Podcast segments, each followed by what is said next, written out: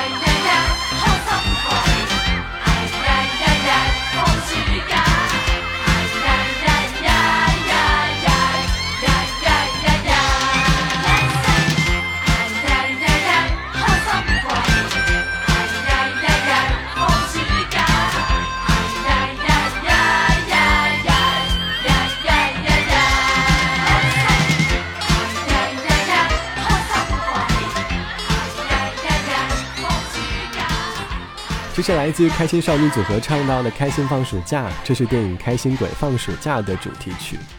光从歌曲的调调，就已经能够感受到暑假当中无比的快乐。前一周还在为了考试成绩而发愁，当进入暑假，便会把作业抛之脑后，尽情的享受这份快乐。这期的时光谣，我们一起来回忆当年的暑假。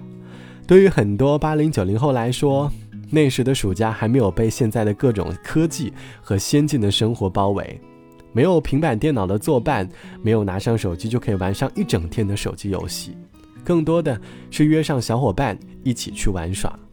网友 A 先生说：“少年时的暑假最快乐的时光，莫过于每天约上三两好友，一同去公园里玩耍。我们在家门口的小卖部买上好几大包零食和比较劣质的饮料，一同去公园里玩。最开心的莫过于是拿上爸妈给的零花钱，和小伙伴一起在公园的过山车上放声尖叫。下午玩累了，到路上买上一块钱的冰棍，几个人吃的不亦乐乎。